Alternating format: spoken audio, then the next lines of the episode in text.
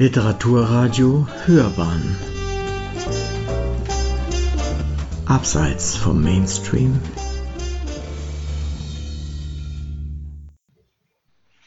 Der Luftballon von Tom Davids Der Mann ließ den Blick über die unberührte Landschaft schweifen und sog die erfrischende Luft tief in seine Lungen. Es roch nach Frühling, doch die Freude über die beruhigende Idylle erreichten seine Augen nicht. Sie wirkten leer und leblos. In sich gekehrt beobachtete er den Appenzeller Sennenhund, der lebhaft am Waldrand herumtollte. Gemächlich folgte er dem Hund den knirschenden Schotterweg entlang. Komm, Rocky, lass uns etwas in den Wald gehen. Doch der Appenzeller hörte nicht. Aufgeregt schnüffelte er im Graben und blickte den Mann erwartungsvoll mit mandelförmigen Augen an. Rocky, nun komm schon. Nachdenklich ging er ein paar Schritte auf den Hund zu. Es war ungewöhnlich, dass er seinen Kommandos nicht folgte. Immer wieder sah der Vierbeiner ihn flehend an, während er ihn mit heller Stimme anbellte. Was hast du denn da gefunden? Mit ausdrucksloser Miene bückte sich der Mann und starrte in den Graben. Ein Luftballon, murmelte er. Grimmig musterte er den herzförmigen roten Ballon. An einer silbernen Schnur war ein kleines Kärtchen befestigt. Er griff nach dem Luftballon und nahm die verzierte Karte in die Hand. In einem kunstvoll geschwungenen Herz waren die Worte Anna und Basti abgedruckt. Der Schmerz stand ihm ins Gesicht geschrieben, als er die beiden Namen las. Er wandte den Blick ab und biss sich auf die Unterlippe. Wir wünschen euch, flüsterte er leise, als er endlich in der Lage war, weiterzulesen. Mit einem edlen silbernen Stift hatte jemand handschriftlich, dass ihr die besten Eltern auf der ganzen Welt werdet, darunter geschrieben. Kraftlos sank seine zitternde Hand hinab neben die Hüfte. Wie gelähmt fixierte er die Äste im Graben. Doch er ließ den Zettel nicht los. Mit starrem Griff klammerte er sich daran fest. Wie an einem Anker, der Rettung, Erlösung versprach. Bis sein gequälter Blick auf die Rückseite der Karte fiel. Einen kurzen Moment lang das Foto des glücklichen, verliebten Paars streifte. Die verkrampfte Hand löste sich. Das Kärtchen glitt aus den mutlosen Fingern und segelte langsam, aber unaufhaltsam zu Boden. Die Uhr an der Wand tickte. Rocky schlummerte friedlich auf einer kuscheligen Decke. Das Wohnzimmer war klein und spartanisch eingerichtet. Es hingen keine Bilder an den Wänden, keine Erinnerungen, nichts. Müde rieb sich der Mann die Schläfen. Es war spät, weit nach Mitternacht. Er wusste nicht, wie lange er schon so dasaß. Zweifel spiegelten sich in dem von Sorgenfalten zerfurchten Gesicht. Kopfschüttelnd stand er schließlich auf und holte sich eine Jacke. Rocky hörte das Klappern des Hausschlüssels und eilte treu an seine Seite. Komm, mein Junge, wir müssen noch mal in den Wald. Der Mann schluckte schwer, als er durch die Windschutzscheibe des Wagens das Haus betrachtete. Immer wieder legte er seine Hand an den Türgriff, zögerte, zog sie zurück, haderte, gequält verzog er das Gesicht, als Sehnsucht, Scham und Angst miteinander rangen. Plötzlich schlug er mit der Faust auf das Lenkrad. Die Haut an seinem Fingerknöchel platzte auf. Doch er hieß den Schmerz willkommen. Er war 200 Kilometer gefahren, um sich endlich seiner Vergangenheit zu stellen. Entschlossen öffnete er die Tür des Autos und lief mit verbissener Miene auf das Haus zu. Ein letztes Mal atmete er tief durch. Dann drückte er auf den Klingelknopf und schloss angespannt die Augen. Er hörte Schritte riss die Augen auf und starrte wortlos in das Gesicht, das er so vehement verdrängt hatte. Du? Die Frage klang überrascht, aber auch anklagend, ablehnend, verletzt. Was zum Teufel willst du hier? Seine Stimme brach, als er nach Worten rang. Ich wollte dich sehen. Du wolltest mich sehen? wiederholte sie ungläubig. Sag mal, spinnst du? Was fällt dir eigentlich ein? Wortlos griff er in seine Gesäßtasche und holte das Kärtchen hervor, das er an dem Luftballon im Wald gefunden hatte. Der Wind hat dich zu mir getragen. Verbissen starrte sie auf die Karte in seinen zitternden Händen. Dann hob sie den Kopf. Ein feindseliges Funkeln flammte in ihren Augen auf. Lass mich einfach in Ruhe. Anna, ich habe mich geändert. Beschämt blickte er zu Boden. Seine Stimme bekam einen flehenden Unterton. Es ist vorbei. Das freut mich für dich, erwiderte sie kalt. Aber für mich ist es auch vorbei. Machtlos sah er zu, wie sich die Tür vor seiner Nase schloss. Das Geräusch war wie ein dumpfer Schlag ins Gesicht. Er sank zu Boden und blinzelte mutlos in die Morgensonne. Der Aufstieg hatte etwas Reinigendes.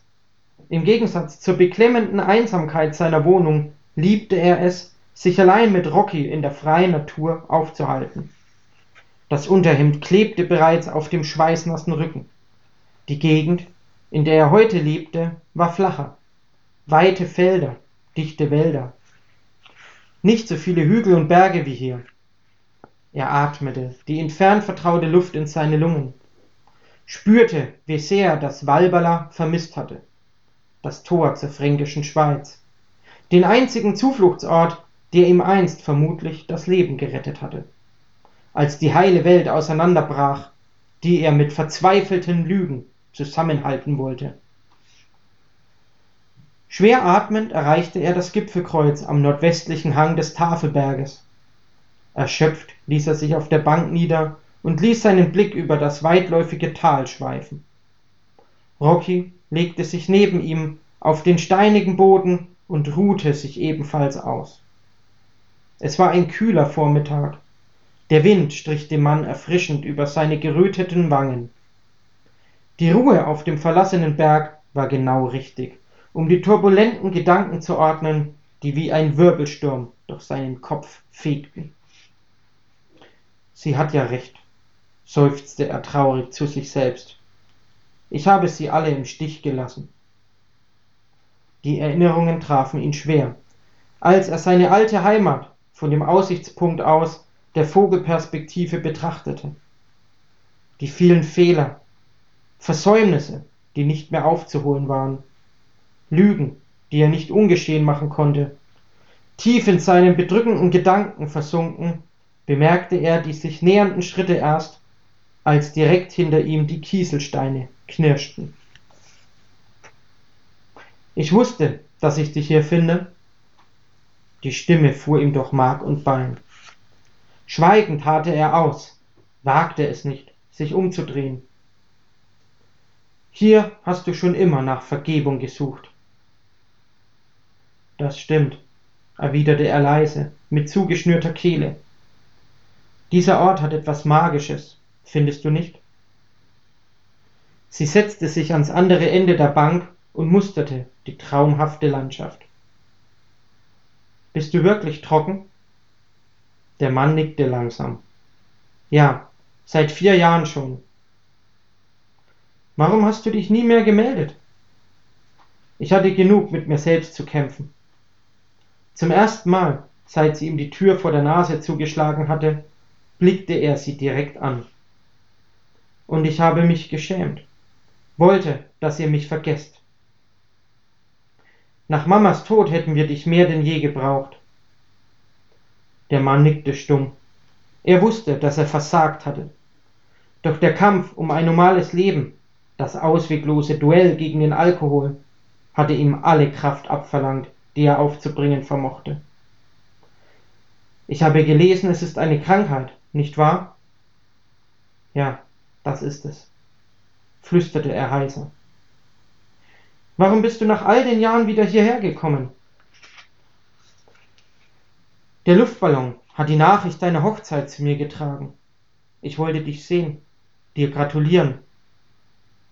Was versprichst du dir davon? Der Mann schluckte.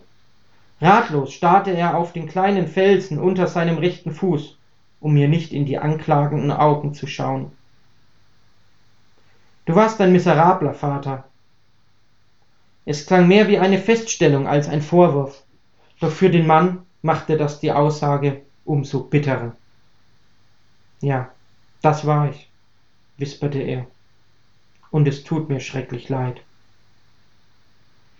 Es war das erste Mal in seinem Leben, dass er sich bei seiner Tochter entschuldigt hatte. Aber Anna quittierte die überfälligen Worte mit Schweigen.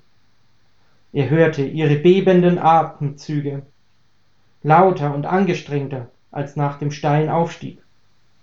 Aus dem Augenwinkel beobachtete er, wie sie ihren Blick über die ländliche Weite schweifen ließ und die wärmenden Strahlen der Sonne in sich aufsaugte. Zu gerne hätte er gewusst, was sie dachte, was er sagen musste, damit sie ihm vergeben konnte. Du wirst mir niemals verzeihen, oder? Anna seufzte tief. Dann rutschte sie auf der Bank an ihn heran, so dass sie sich beinahe berührten. Der Mann hielt den Atem an. Unruhig wartete er auf ihre Antwort. Sie mied die flehenden Augen. Doch plötzlich griff sie mit den Fingerspitzen nach seiner Hand. Er war überrascht, aber zuckte nicht zusammen. Doch in seinem Kopf überschlugen sich die Gedanken. Die schlagartige Nähe erweckte Hoffnungen, von denen er nie zu träumen gewagt hatte. Nein, sagte sie nachdenklich. Vermutlich nicht. Er schloss die Augen, wollte die Hand wegziehen, doch sie ließ seine Finger nicht los. Es ist einfach zu viel passiert, verstehst du? Er nickte stumm, unfähig zu sprechen. Die Narben sind zu tief, und selbst wenn ich dir vergebe, werde ich dir nie vertrauen können. Seine Miene war wie versteinert aber vielleicht kann er es eines Tages. Wie vom Donner gerührt fuhr er herum. Er? Wovon redete sie? Langsam hob sie mit ihren zarten Fingern seine Hand, führte sie wie in Zeitlupe an ihren Bauch und legte sie sachte dort ab. Versprich mir, dass du ihn nie so enttäuschen wirst wie mich. Der sanfte Wind trug ihre eindringlichen Worte durch den kalten Frühlingsmorgen. Und die stumme Träne des Mannes glitzerte in der tröstenden Sonne. Ehrfürchtig nickte er mit dem Kopf. Das verspreche ich dir, flüsterte er mit belegter Stimme. Ihn werde ich nicht enttäuschen. Das war meine Kurzgeschichte Der Luftballon aus der Anthologie Touché und andere Generationengeschichten, herausgegeben von Carsten Böhn und Matthias Deinger vom Baltrum Verlag.